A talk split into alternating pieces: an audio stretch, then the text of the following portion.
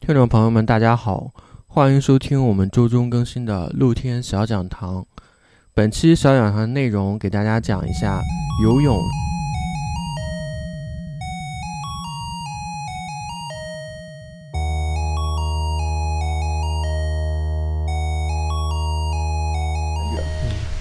还是那句话，就是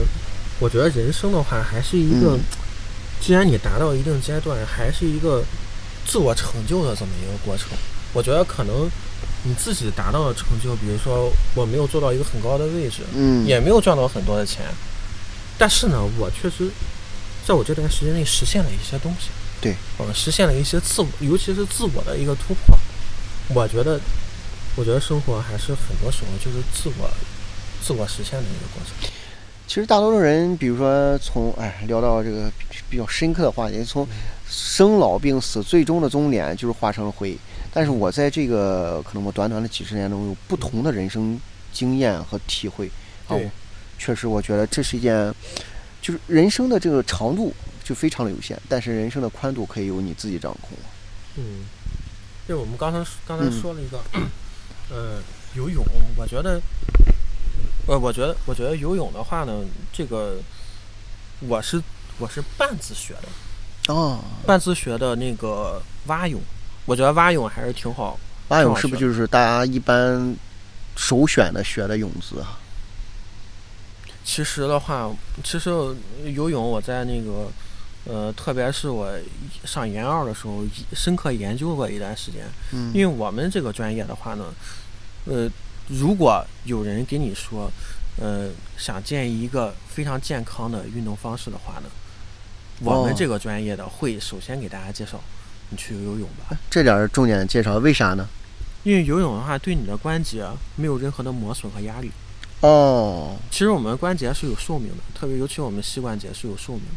其实跑步、登山这个并不是特别对关节，在在我们看来的话，登山是非常愚蠢的一个活动，哦会增大你的膝盖压力，而且加重你的软骨的磨损。其实软骨，我们软骨是有是有寿命的，使用多少年这个零件儿，对，然后就就要坏了。嗯，但是我们这个游泳不会，因为游泳大家都知道，我们靠，它一直都是有氧的，因为你不呼吸嗯无氧的话，那是不可能的。就是其实你划不了几下就结束了，就你、你啊其实你在水里的话，如果是纯无氧的话，你就能感觉出来，你可能能游二十五米。一但是直憋着，对，但是你往后没没有希望了，你必须要呼吸，因为你的身体已经受不了了。嗯嗯，我们身体不可能都在一个无氧的一个状态下嗯来进行嗯一个，比如说细胞的一个能量的一个运转，那是不可能的。但是这个游泳这个运动也，我看那些游泳运动员也展现了也非常强的爆发力，是啊，对它吧一个是一个是肌肉的一个，嗯就是天生的一个肌肉的反应，再一个就是后天的训练。嗯，我觉得你比如说蛙泳的话，我觉得最好看的泳姿，就是最好看的泳姿里面，我觉得还是仰泳，北岛哦哦啊，北岛康介。哦，嗯日本蛙王，对对对，我觉得北岛的姿势那是非常的漂亮，非常的优雅。嗯、呃，我觉得游泳里面其实你可以，你可以就是先看几个游泳运动员的泳姿。菲尔普斯，嗯我对知道不多，。对对对 神菲尔普斯的自由泳的那个泳姿那是非常好看的。是不是有人说就是他本身可能就是四肢长身子短，就是为游泳这项运动而生的那个是天赋，天分哈，我觉得他的技术哦也是非常的好，也是非常好，非常好。再一个就是蝶泳，嗯，蝶泳的美国切呃英国的切斯特，哦那个姿势非常也是非常的好看，你就感觉他的蝶泳那一下出去，好几米就出去了。是然后呢，我们刚刚说完泳姿呢，我觉得其实吧，如果你游泳做游泳培训的话呢，首先肯定是自由泳。这是游的最快的，对，但是大家我们一般入门的时候呢，但是自由泳呢，你就会有一些，比如说身体平衡性的问题，哦，嗯比如说为什么为什么就是你要蹬腿，自由泳是打腿嘛，打腿，打腿和划手，嗯为什么你蹬腿的时候你的头会沉下去？它为会啥呢？因为我们我们你像站立的时候呢，我们可嗯能左右的平衡，前后的平衡。我们进行游泳的话呢，我们就直接整个身体都跟水面是平行的，嗯，我们就是头跟脚的平衡。啊，头跟脚，还有左右的旋转。你你不能让自己翻个个儿，嗯，翻个儿的话很影响呼吸。嗯，所以说呢，一般来说，我们自由泳的话呢，就存在于一个就是呼吸跟我们这个姿势的一个配合的。嗯其实最早的话，我们建议是自由泳，但是自由泳的话，确实需要一定的训练啊才能学会。但是我们蛙泳的话呢，因为蛙泳的话，其实它就是一个，就是你的身体啊，一直都是在一个面面朝水的一个状态下，所以呢，没有一个姿势的切换，啊，所以很多时候呢，特别游泳培训啊蛙泳的时候，会第一个教给大家姿势，因为蛙泳的话有一些基本的东西，比如说换气。首先呢，我们那个学游泳的时候呢，首先别怕水，嗯就是你跳水里啊，你不要害怕，因为你要征服它。啊、第二个呢，就是先让自己飘起来。怎么飘起来？就是全身放松。你不要紧张，你啊，我要沉下去了或怎样的。其实你放松了，你自然而然就飘起来了，完全放松，就是你不要紧张。飘起来以后呢，然后呢，你就开始练划手和蹬腿。嗯嗯，划手的话呢，其实，呃，我们看很多视频里面，我们觉得是蛙泳是手划了一下，然后腿蹬了一下，然后往前走的。其实我们所有的驱动力都在我们的腿上，我们的手仅仅是帮助我们呼吸用的。打腿是吧？最终前进是就是蹬腿腿蹬蹬腿腿，嗯蹬腿呢，首先呢就是收脚翻，就是你把你的那个脚掌呢翻一下，就是翻成这个角度，嗯啊，一般来说呢，就是，嗯，四十五度左右，然后向旁边蹬出去，就向你的侧后方蹬出去。嗯蹬出去以后呢，你的两条腿呢要要很有力的夹一下，就是向内夹，就两条腿合起来，然后呢带给自己一个前屈的一个动力，然后你的两个手呢保持前拨开伸，水不用拨，啊你保持前伸的一个状态，因为我们蛙泳的前进呢，其实就靠我们蹬水加腿往前进，就靠这一个驱动力。其他的，我们的划手呢，其实是帮助我们呼吸的，因为我们呼吸的时候，我们头必须要抬起来。你怎么样抬头呢？就靠你手抱水的力量抬头哦。就因为那水其实有浮力的，你只要压一下，你脑袋浮出水面，然后呼吸就可以了。然后最后呢，其实也是困扰我很长时间的，就是那个就是呼吸，嗯呼吸我大概研究自己研究研究了两个月左右，就一直不会啊，喝水啊、枪啊都有。就是你找一个，这一点给大家一个小 tips，如果开始游泳的话呢，找不要找水太浅的地方，你找一是个， 对你找一个一米六左右的，比如说你、哦比如说你一米八的身高吧，你找一米六的池子，为什么呢？太浅你没有那种恐惧感，太深。哦你害怕，因为踩不到地，你就很害怕。所以呢，建议呢就是在一米六左右，或者是呢你身高呢，你就能踩到地，脑袋能露出来的地方。这样的话，减轻你的恐惧感。然后我们呼吸呢是怎么样呢？呃，我们就可以用脸盆练。为什么他一开始用脸盆练呢？就我们呼吸的时候呢，是吸气的时候呢，不要用鼻子吸，要用嘴吸，嘴要张大，就是口口吸，口吸以后呢，我们放到脸放到水下面，然后吐气，嗯也是嘴吐。记住啊，我们为什么在有很多游泳运动员会用鼻夹？我们正常人其实可以不用鼻夹，鼻夹其实没有什么太大作用。嗯，那游起来你就知道了，就是嘴嘴吐气，吐气之后呢，还剩最后嘴里气还有最后一点的时候，脑袋浮出来，哦，吐这个到节奏还挺对，挺难吐搞最后一个，吐最后一口气。为什么？为什么要吐最后一口气？防止你直接吸气的时候把水吸进去，就是因为你脑袋抬起来的时候，不一定的，不一定嘴会离开水面，有可能嘴还在哦，还是在水里面，所以说你要憋到最后一口气，最后吐出那口气，大口吸，然后再下去。呀程老师讲的好细致啊，然后呢，我们看的蛙泳运动员的姿势为什么好看呢？嗯，它采用的技术是高位抱水，就是什么它叫的高位抱水呢，它的抱水技术呢，我们正常来说是往前滑，就我们的水一般是往胸前抱，嗯你这样的话你上身起来的会高。起来的话，我觉得最舒服的一个状态就是你的肩能肩的上上半部分能一点点露出水面的时候，其实你的头已经抬得很高了。头抬得高有什么好处呢？就是你的吸气时间会非常长。嗯因为这样的话，你的呼吸会更加充分，这样你游的时候就不会很累。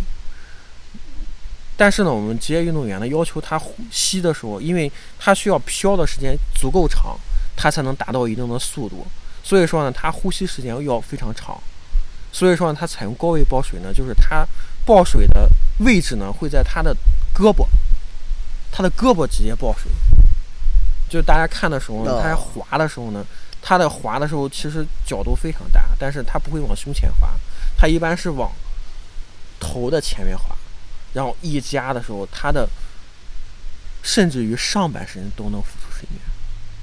和青蛙一样的那种。对对，怪为不什么叫叫蛙蛙泳为对什么对叫对蛙泳呢？就是这样，大家可以看职业运动员比赛的时候，基本都是这个技术，他的上身会起得非常高。高，然后靠腿的这往后蹬的那一下，呃，职业运动员的话，一般来说的话，应该是，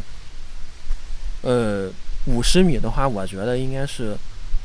十几个呼吸就到头了。你可以试一下，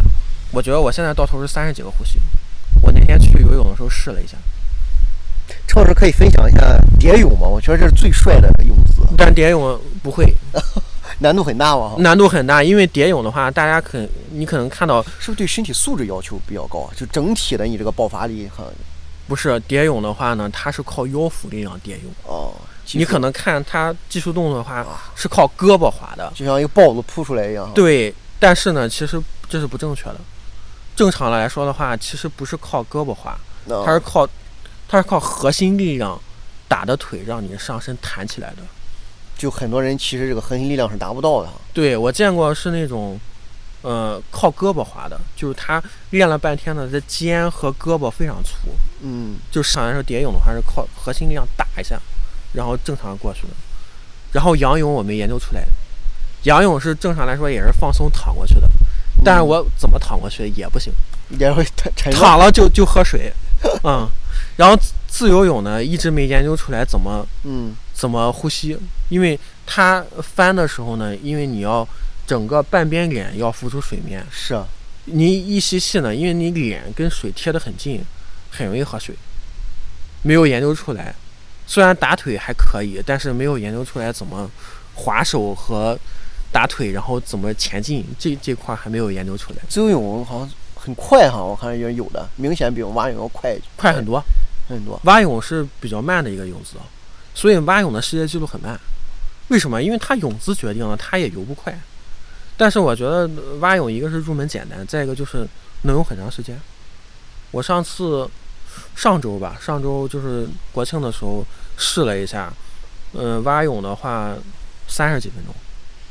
一公里哦，你能呃游一公里啊？啊，一公里啊，就是哦，天，那个挺长的，我靠我我觉得，我觉得呃你只要是游泳已经练得很熟练的话，我觉得一公里起啊很正常。很正常。哦，我觉得一公里在路上就是跑步，问一个行外话，就大概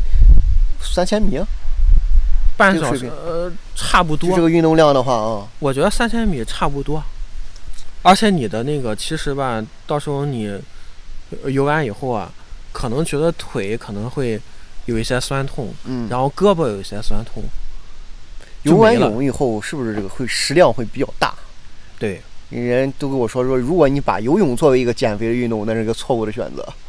对，因为特别是你现在我们天气转冷了，嗯，你游泳的话，你的皮下脂肪会增厚，因为我们的水温度会低。嗯，其实你去游泳馆的话，水的温度大概是二二十六七度，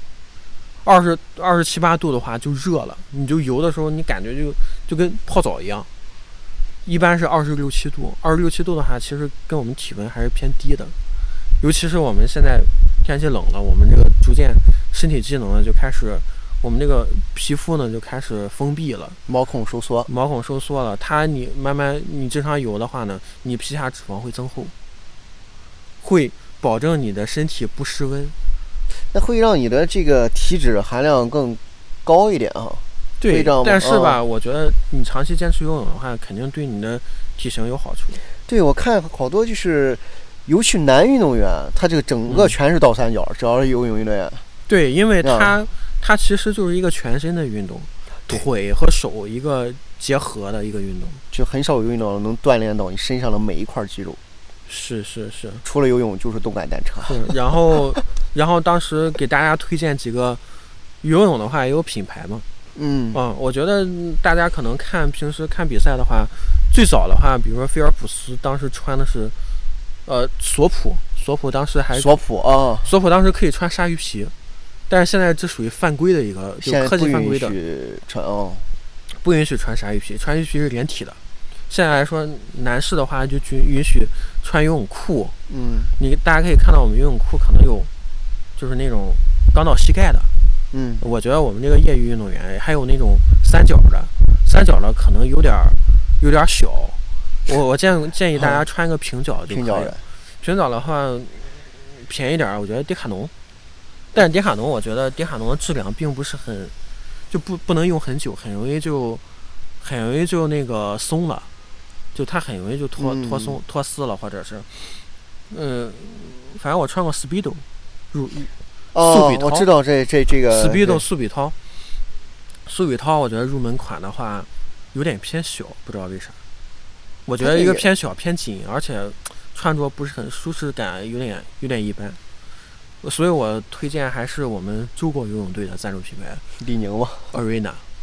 哦，阿里纳叫，呃，中文名称叫阿里纳，就是 Arena 那个赛场的那个单词。哦，你可以搜一下 Arena。我觉得 Arena 的虽然它赞助中国女子游泳队，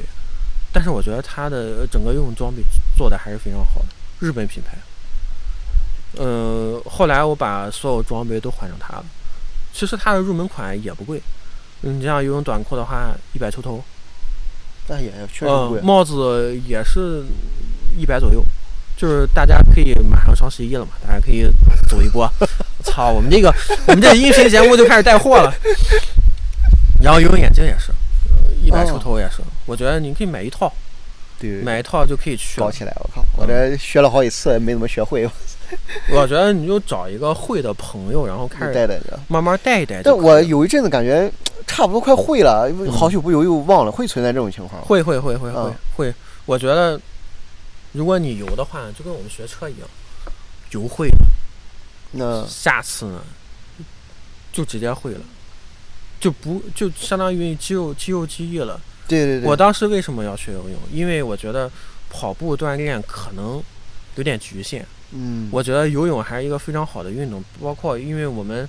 专业所致，我们专业告诉你要游泳，但是我当时不会。我哦我研究一下是不是游泳更加科学一些呢？所以就亲自去试了一下，确实我觉得游泳还是运动里面还是很科为学的。为什么现在从今好几年其实就想学游泳了？因为我觉得以前喜欢那种哎打救篮球、救踢足生足技能球，救那生的技能。那种就是对抗性比较强的。嗯那后来越越觉得这个年纪大，身体年不纪行大了，机能不行了，要要锻炼那种安全性高一点的。嗯，中年危机了也。中间危险了，感谢我们各位听友的支持，啊，嗯还是我们呃结束语吧，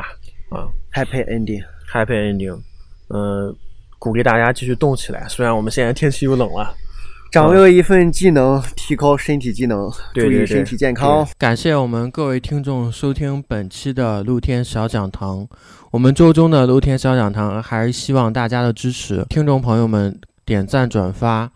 评论，谢谢大家的支持，再见。